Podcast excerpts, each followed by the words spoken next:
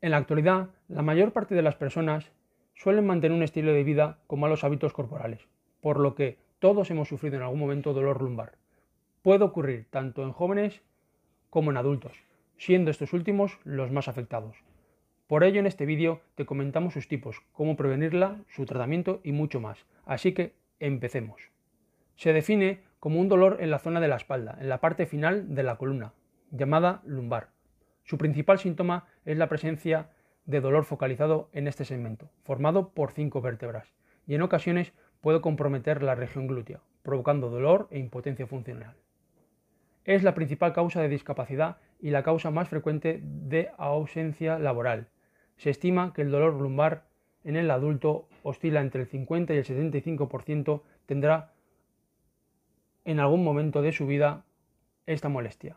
La mayoría de los dolores de espalda aparecen y desaparecen espontáneamente, aunque pueden prolongarse algún tiempo. El reposo puede ayudar, pero muchas veces también puede alargar incluso agudizar la patología. Podemos clasificar el dolor lumbar según varios tipos. Primero, según su fase.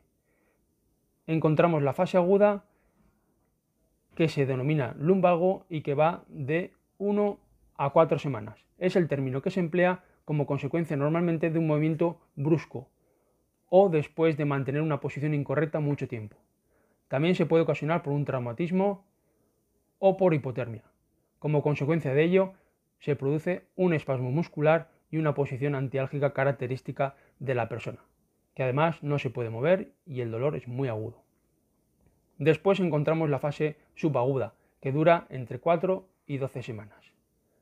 Y por último encontramos la fase crónica, que dura 12 semanas a meses, incluso años. El término es la lumbalgia y es el término que se emplea en este caso cuando es un dolor genérico lumbar. Es aquel dolor que se mantiene en el tiempo y que de alguna manera suelen mantener picos de dolor pero sin tener la posición antiálgica. Después podemos encontrar el dolor lumbar según su origen.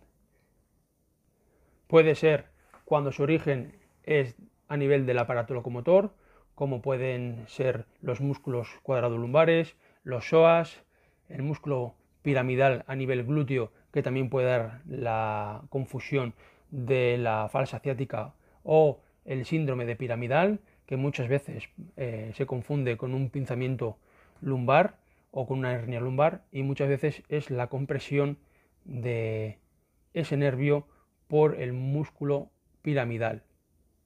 También podemos encontrar orígenes de dolores lumbares por reflejo visceral. Es aquel dolor que se manifiesta en la lumbar y que viene referido por la disfunción en algún órgano interno los más comunes son a nivel intestinal, por gases, inflamación, peristaltismo, estreñimiento, gastroenteritis, por disfunción renal, cálculos, quistes, arenilla, disfunciones menstruales, próstata, vejiga, también a nivel de irradiación de nervio puede dar clínica lumbar. Después encontramos otro tipo que puede ser dolor lumbar por estado acelerado emocional. Los estados emocionales alterados provocan la activación de ciertas hormonas y neurotransmisores que pueden generar disfunciones viscerales y acortamientos de la musculatura lisa y estriada, derivando en molestias sistémicas y en dolor lumbar. Otro tipo que podemos encontrar de irradiación o de problema de dolor lumbar es por un origen infeccioso. También puede darse el caso, aunque los porcentajes son menores. Normalmente, en este caso, suelen ser por infecciones biogénicas. También puede haber una irradiación de dolor lumbar por causas tumorales, a nivel metastásico óseo o a nivel también oncológicas de ciertas vísceras que se encuentran en la pared abdominal. Hay otras enfermedades congénitas que también pueden dar dolor lumbar, como pueden ser eh, las escoliosis, espina bífida, y otras adquiridas como puedan ser la espondilitis anquilosante o espondilolisis. Prevención del dolor lumbar. Teniendo en cuenta los agravantes, sería hacer un poco el estilo contrario. Hacer una vida proactiva con ejercicio variado y que trabaje la musculatura lumbar y trabajar la elasticidad de esa zona. 2. Tener buenos hábitos y rutinas nutricionales de forma metódica y así evitar también las fluctuaciones de peso. 3. Intentar en la medida de lo posible evitar cargar peso o hacer malas posiciones. 4. Evitar estar mucho tiempo de pie o mucho tiempo sentado.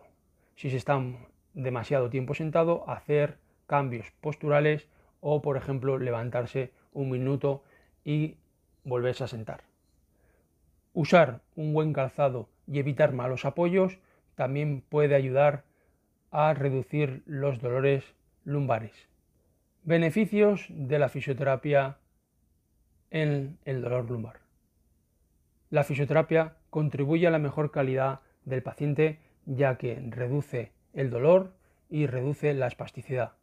Refuerza y fortalece la musculatura lumbar y minimiza el riesgo de recaídas y cronificación. Mejora la movilidad, facilitando una pronta incorporación del paciente a la vida diaria. Mejora la irrigación, la vascularización y favorece, por tanto, la descompresión y la desinflamación de los tejidos. Tratamiento. Tratamiento. En los centros de fisioterapia tenemos distintos remedios para el dolor lumbar. Algunos de ellos son los siguientes. Diatermia capacitativa. Este tipo de tratamiento de la ciática lumbar es una de las más potentes debido a que se produce un alivio del dolor y de la desinflamación de la zona. Consiste en un aumento del calor donde se encuentra la molestia. De este modo se relaja el músculo y aumenta el riego sanguíneo. Luego tenemos el TENS. Son aparatos electrónicos fáciles y sencillos de transportar, por lo que el paciente lo puede tener en casa sin problemas. Otro método es el masaje descontracturante, el masaje reflejo del tejido conjuntivo, el masaje facial. Son técnicas que ayudan a quitar tensión, a quitar contracturas, rigidez, elastificar, permitir la hidratación de los tejidos y para mí es una de las técnicas más interesantes y básicas en el tratamiento del dolor lumbar.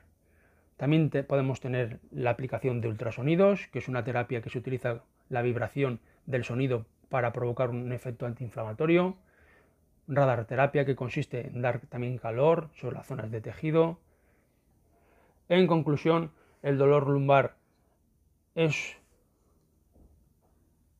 un dolor que necesita ser tratado, es un dolor que necesita de tomar conciencia por parte de quien lo sufre, porque cada dolor y cada persona, y sobre todo en el dolor lumbar, son muy puntuales y necesitan un estudio concreto y minucioso del tratamiento que se va a hacer. Cuando se hacen tratamientos generalistas y por igual para todos, normalmente suele fracasar.